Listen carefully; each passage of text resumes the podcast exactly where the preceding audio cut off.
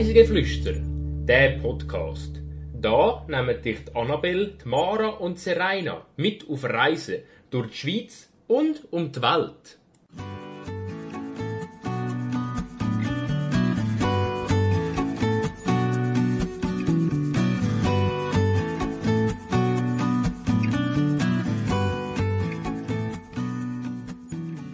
Wir hören ganz viele Pfoten durch den Schnee tippeln. Denn diese Woche entführen wir euch auf ein Schlittenhund-Abenteuer im Obergums. Herzlich willkommen zu der 30. Folge vom Podcast Reisegeflüster. Ich bin heute hier mit der Annabelle. Hallo Serena. Und wir machen in der heutigen Folge etwas Spezielles. Etwas, was wahrscheinlich noch nicht so viele Leute gemacht haben. Und zwar gehen wir eine Hundeschlittenfahrt machen. Aber nicht etwa in Alaska oder im hohen Norden von Europa, sondern hier in der Schweiz. Zuerst mal, darum gerade eine Frage an dich, Annabelle. Hast du Angst vor Hunden? Nein. Ich Super. liebe Hunde und würde am liebsten einen haben, aber ich habe zu wenig Zeit für einen Hund. Okay. Und bist du dann schon auch mal per Zufall mit einem Hundeschlitten gefahren? Der Zufall will es ja. Wirklich? ja.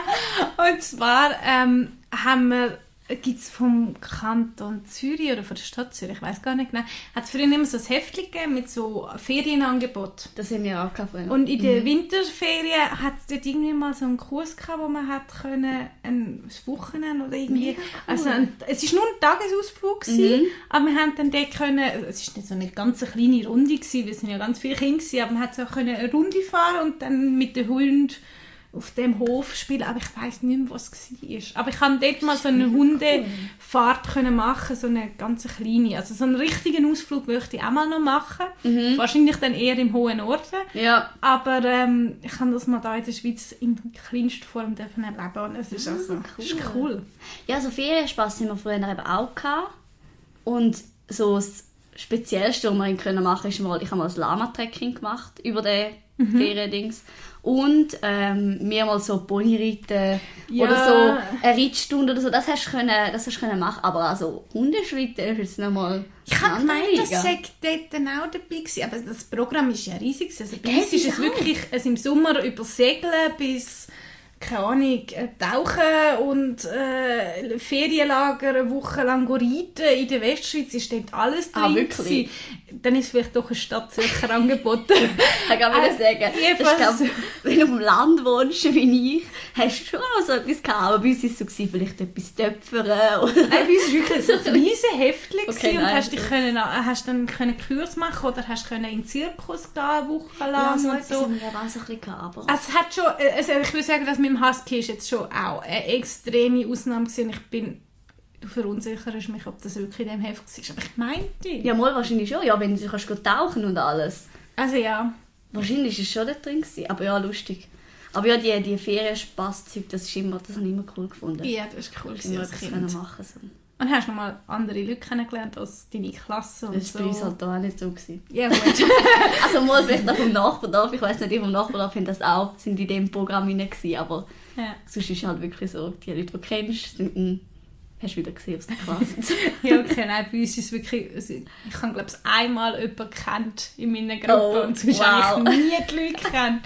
Aber es war immer spaßig. Ja, das glaube ich. Dann äh, habe ich wieder drei Behauptungen mitgebracht. Die Wahrheit oder gelogen? Was ist es jetzt? Das Mal ist eine gelogen und zwei sind wahr. Okay. Äh, die erste Behauptung ist, ein sibirischer Husky kann bei genug Training das Neunfache von seinem eigenen Körpergewicht ziehen. Dann zu der zweiten Behauptung. Das längste Hundeschlittenrennen der Welt findet jedes Jahr in Russland, genauer gesagt in Sibirien, statt. Und noch die dritte Behauptung. Ich habe als Kind immer gerne eine CD von den fünf Freunden gelesen, und zwar die Fünf Freunde und das Abenteuer im Hundeschlitten. Oh, okay. Also das mit der sibirischen Huskies sind es gewesen. ähm, dass die wirklich viel können schleppen das weiß ich. Ob es jetzt gerade das Neunfache ist, weiß ich nicht. Aber das könnte man vorstellen. Das mit dem längsten Hunderennen habe ich gemeint, das sei in entweder in Grönland oder in Alaska, aber nicht in Sibirien. Ja, habe ich glaube mal in so einer Doku gesehen. Ähm, dementsprechend wird das gelogen und das mit den fünf Freunden verwünschst mich auf dem falschen Bein. Da kenne ich mich nicht aus. Hast du nie fünf Freunde gelesen oder gelesen? Ich glaube, ich habe mal ein paar Bücher davon gelesen, aber okay. gelesen habe ich sie sehr selten. Ähm, ja. ähm, ja. Nein, die haben mich irgendwie nicht so gefesselt. Ja. Also ich würde jetzt sagen, das mit dem längsten Rennen, das ist an einem anderen Ort, aber ich weiß nicht genau wo. Du hast komplett recht und du hast es sogar erwähnt. Äh, das längste Hundeschlitterrennen der Welt findet je jeweils in Alaska statt und zwar ist das das Iditarod. Ich hoffe, ich habe es richtig ausgesprochen. Zu Russland haben die Hunde aber auch eine Beziehung, weil, ähm, das erfahren wir dann später noch, das erste Mal sind Schlittenhunde nämlich in Sibirien eingesetzt worden. Ah. Ähm, ein sibirischer Husky kann bei genug Training wirklich das Neunfache von seinem eigenen Körpergewicht ziehen, das ist so. Und das mit den fünf Freunden ist auch wahr. Ich habe ähm, von meiner Mutter, sie hat die ersten 20 Bände von den fünf Freunden, also die Originalen, die sind ja schon uralt, hat sie immer da gehabt und ich habe die alle durchgelesen und später dann auch angefangen, so ein bisschen neuere Folgen, das ist jetzt irgendwie eine moderne Version davon, zu hören oder zu lesen. Und das ist eine, die ich heute noch CD habe. Aber ich weiß ehrlich gesagt nicht, ob ich wegen dem dann so eine Hundeschlittenfahrt mal gemacht habe, aber es hat mich eben schon fasziniert. Weil auch das mit dem Trot, das haben sie auch dort das erste Mal erwähnt und ich weiß noch, ich habe das so gehört und dann so gedacht, so wow, die sind da durch Alaska quer durch mit dem Hundeschlitten, ja. Das ist doch auch ein ewig langes Rennen, aber ich glaube, da kommen wir nachher noch Da kommen wir später noch dazu, genau. Okay. Ja, dann kommen wir zu den Fakten. Ganz kurz ein paar Fakten. Wann und wo genau die Menschen das erste Mal einen Schlittenhund eingesetzt haben, ist unbekannt. Wahrscheinlich aber im Norden von Sibirien, weil es dort das einzig verfügbare Transportmittel war. Heute gibt es verschiedene Rassen von Hunden, die sich als Schlittenhunde eignen, zum Beispiel der sibirische Husky oder auch der Alaskan Malamute. Schlittenhunde haben nicht nur ausgezeichnete körperliche Fähigkeiten wie ein starkes Herz-Kreislauf-System, wo der Stoffwechsel so anpasst, dass der Körper beispielsweise auch mit wenig Nahrung auskommt, sondern auch starke mentale Fähigkeiten. Sie haben einen sogenannten Desire to Go, also einen unbedingten Laufwillen, wo macht, dass die Leistungsbereitschaft auch unter starken körperlichen Anstrengungen und harten klimatischen Bedingungen erhalten bleibt. Das längste Hundeschlittenrennen der Welt ist schon wie erwähnt das Iditarod in Alaska. Es ist bis zu 1850 Kilometer lang obwohl die Strecke variiert von Jahr zu Jahr ein bisschen und führt einmal quer durch Alaska. Das Rennen findet als Erinnerung an ein Ereignis im Jahr 1925 statt. Damals hat es in Nome einen Diphterieausbruch gegeben und der Impfstoff hat so schnell wie möglich müssen dort hergebracht werden. Die einzige Möglichkeit ist damals der Transport von Nennan aus mit einem Hundeschlitten, 1085 km weit als Staffellauf mit 20 Marscher, so nennt man die Leute, die Hundeschlitten führen, gewesen. Sie haben das innerhalb von 127,5 Stunden geschafft, umgerechnet ein bisschen mehr als fünf Tage. Das heutige Rennen ist jedes Jahr wieder ein riesiges Ereignis in Alaska und es ist sogar schon mehrfach von einem ausgewanderten Wintertourer, nämlich Martin Buser, gewonnen worden.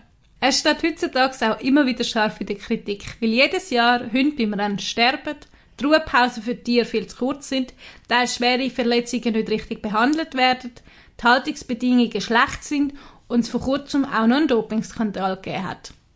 Aber jetzt zurück von Hundeschlittenrennen zum hobbymäßigen Hundeschlittenfahren. Ich habe auf meinen 18. Geburtstag von meinen Eltern eine Hundeschlittenfahrt bekommen wie ich eigentlich genau dazu gekommen bin, mir das zu wünschen, weiß ich ehrlich gesagt gar nicht so genau. Ich nehme an, ich habe einfach irgendwann mal gefunden, es wäre toll, so irgendwie etwas zu machen. Es ist einfach ein cooles Ereignis. Eben, ja. Das ist doch schon Ansporn genug. Und ja, zum 18. will man etwas Spezielles machen. Genau. Und ich habe halt gefunden, ja, wieso nicht?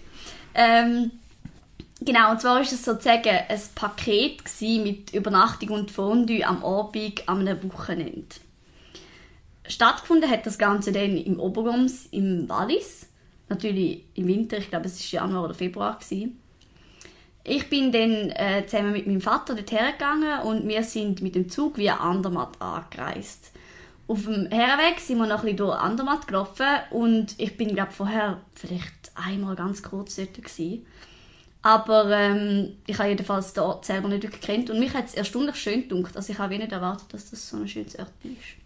Nachher sind wir mit dem Zug weiter durch den Furka, wo man übrigens sein Auto auch verladen und so die Fahrt über den Pass sparen Und dann weiter bis nach Oberwald. Das ist ein Ort, wo sozusagen direkt nach dem Tunnel kommt. Vom Bahnhof aus sind wir dann äh, zur Unterkunft gelaufen und die ist sozusagen ein kleiner Campingplatz gewesen, mit Holzfässern zum Übernachten und äh, äh zwei größere Holzhütten, wo wir dann später drin gegessen haben. Wie muss man sich so ein Holzfass zum Übernachten vorstellen? Also, ich weiß nicht, bist du schon mal auf einem Campingplatz gewesen, wo so... Nein, so Holzfässer ist halt schwierig zu erklären. Es gibt noch jemanden auf einem Campingplatz. Also okay. teilweise gibt es ja so Holzhütten, sowieso Bungalows. Mhm. Aber das ist wirklich wie ein Fass. Also, also hat, wie ein riesiges Beifass, genau. wo man drin einfach zwei Betten hat. Genau, einfach okay. also der Eingang ist halt wirklich so rund. Mhm. Und dann hast du links und rechts ein Bett und in der Mitte nur so ein Gang und das war es eigentlich. Gewesen. Okay, also kann man sich das so vorstellen? Also mega simpel, ja. ja. Es, ist wirklich, es hat auch kein Fenster hinaus, sondern hat nur, glaube ich, in der Tür hat es ein Fenster. Und das ist auch schon. Gewesen. Ja. Genau, und auf dem Campingplatz hat es einfach eigentlich irgendwie, vielleicht, wie viel sind es gewesen? Zehn so Hütten, also zehn so Fässer gehabt. Und eben dann noch die zwei grossen Häuser. Mhm.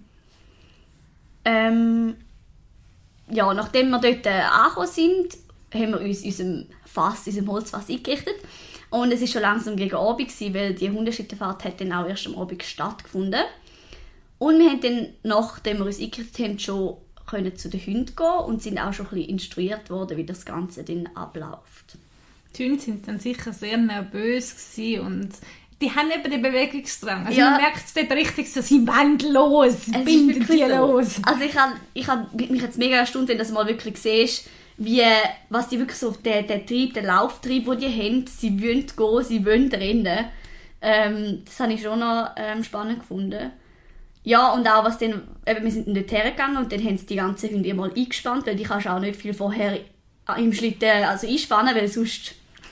Und ähm, mein Vater hat dann müssen bei einem, bei einem Schlitten auf Bremse stehen und die haben ihm wirklich gesagt, du musst jetzt da drauf stehen und bleiben, weil sonst, also wenn wenn du nicht voll drauf stehst, ist der Schlitten weg. Mhm. Das ist wirklich teilweise ziemlich extrem. Ja, ähm, wir konnten dort äh, wir nicht groß mithelfen oder so, aber wir konnten einfach können auch zuschauen, wie es die einspannen. Und nachher war es so, gewesen, dass wir, glaube ich, jeweils das Zweite haben können auf einem Schlitten vorne draufsetzen ähm, Und dann ist ein Mascher dazu Das ist eben, so nennt man die Leute, die ähm, sozusagen den Schlitten führen. Also wir das nicht selber können machen. Ich glaube, es gibt auch Orte, wo du könntest wie, mal ausprobieren, wie das ist zum selber steuern. Aber das ist äh, nicht so einfach, wie man vielleicht denkt. Also man muss da gewisse Begriffe können und ähm, es ist ja ist nicht ganz so einfach. Man kann da nicht einfach jeden mal schnell draufstehen und sagen, ich fahre jetzt selber. Und wir sind dann eben einfach, haben einfach können sozusagen mitfahren. Das heißt, die haben euch vorne auf dem Schlitten schön beim eingekuschelt und haben zugeschaut, wie die Hunde genau. sind. Das ist wirklich so gewesen. Und ähm, ja, wir sind losgefahren in Richtung Dörfli, weil sozusagen der Campingplatz ist ein bisschen außerhalb war. Und also, ich hätte zuerst mal schon voll erstaunt, wie schnell das die gehen. Ich meine, dort äh, jetzt, es ist nicht so wie jetzt, wenn du jetzt irgendwie zu Alaska oder zu Norwegen das würdest machen ähm, vom Platz her hast du immer wieder ein bisschen schauen, wenn wir ins Dörfli kommen, sind, dass nicht noch irgendwie ein Auto kommt oder so. Aber ein Stück durch den Wald sind die wirklich gegangen und du denkst so, boah, mega schnell unterwegs gewesen. Ähm, ja, und dann sind wir vorher, es hat so eine Ebene weiter vorne, die wirklich mega schön ist. Und dort haben wir dann einmal noch angehalten, um ein bisschen Fotos machen und so. Und auch mal noch die streicheln, also zumindest die, die hast können. Die einen sind auch ein bisschen, hast ein bisschen aufpassen wegen Streicheln. Ähm, ja, und es war so ein Sonnenuntergangsstimmung, es war wirklich voll schön. äh, und nachher sind wir wieder zurück zum Campingplatz. Insgesamt, ich weiß gar nicht, wie lange es etwa gegangen ist, vielleicht eine Stunde.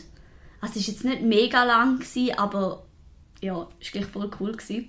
Sind denn die Hunde schon dann auspowered gewesen, oder hat man einfach aus zum Beispiel Kältegründen für uns Menschen gesagt, man geht wieder zurück, weil ich nehme an, also die hätten ja locker noch ein, zwei Stunden mögen laufen. Ja, Oder machen also- es mehrere am Tag? Nein, ich glaube, jetzt bei denen ist es wirklich so, dass die nur dass die Übernachtungen sozusagen dort angeboten haben. Und ähm, ich habe schon das Gefühl gehabt, dass die noch ein Stück weiter reden können. Eben, das sind natürlich auch in der Schweiz da nicht Verhältnisse wie in Alaska, wo du einfach auch Platz hast sozusagen. Und du zahlst natürlich auch entsprechend, muss man jetzt da auch mal dazu sagen, das Ganze ist natürlich auch nicht billig. Also ich glaube, wenn jetzt nur so einen Tag gehst, geht es noch, aber so mit Übernachtung und allem Klar. ja, aber man hat schon das Gefühl gehabt, dass die noch ziemlich mehr hätten können machen. Dann sind wir auch wieder zurück zum Campingplatz und ähm, nachher hat es in der einen grossen Hütte hat es Fondue gegeben und wir haben auch noch ein bisschen mit anderen Leuten von dieser Gruppe können reden und haben dann anschliessend äh, in dem Holzfass übernachtet. Ich würde sagen, das ist die bis jetzt die kälteste oder zweitkälteste Nacht in meinem Leben gewesen. Es war wirklich extrem. Gewesen. Also ich kann mich nur an eine andere Nacht in einer SAC-Hütte erinnern, wo es etwa gleich kalt war. Der Witz war, wir hatten eigentlich eine Heizung, gehabt, so ein kleines Öffeli, und wir haben das auch angestellt, aber irgendwie hat das wie nicht richtig geheizt. Jedenfalls mit dem Morgen, also mit so einer Wasser-PET-Flasche mit Wasser gehabt, in der Hütte und die ist am Morgen also gefroren. Oh wow. Also, Ja, ja, kühl. es ist wirklich, ich weiß nicht, ich habe glaube kaum irgendwie bisschen geschlafen. Aber gleich, es war mega cool. Gewesen. Und dann haben wir noch morgen, dann Morgen in der anderen grossen Hütte bekommen, es hat ein grosses Buffet gegeben und so. Ja, und nachher sind wir wieder mit dem Zug zurück heim. Und das war eigentlich das Wochenende dort. Gewesen. Ähm, Wer es jetzt vielleicht interessiert, wo genau ich das gemacht habe, ähm, bucht, haben wir das Ganze über die Husky-Touren Grütter. Bei denen ist es aber so, dass die ihr Standbein im Obergums und auch das dortige Angebot an Husky-Touren vor ein paar Jahren aufgeben, weil sie keinen Nachfolger gefunden haben. Ähm, ihr Hauptstandbein ist nämlich in Heimberg im Berner Oberland, wo sie einen Tierferienhof betreiben und heute noch Wagenfahrten mit den Huskies anbietet, aber einfach im Berner Oberland und nicht mehr im Wallis. Also wer vielleicht gleich Interesse hat, könnt dort mal nachschauen. Und sonst gibt es in der Schweiz auch noch diverse andere Anbieter von Hundeschlittenfahrten. Ähm, unbedingt einfach mal googlen. Es gibt wirklich in verschiedensten Regionen Angebote. Jetzt noch ganz einen kleinen Geheimtipp. Oberwald, respektive das Obergums selber, hat mich sehr beeindruckt.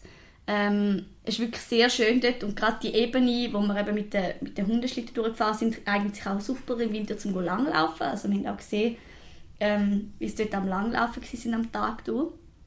Also kann ich unbedingt auch sonst mal empfehlen, zum hergehen, aber wenn wir jetzt nicht unbedingt eine Hundeschlittentour machen Und eine Hundeschlittenfahrt, egal wo, kann ich definitiv empfehlen.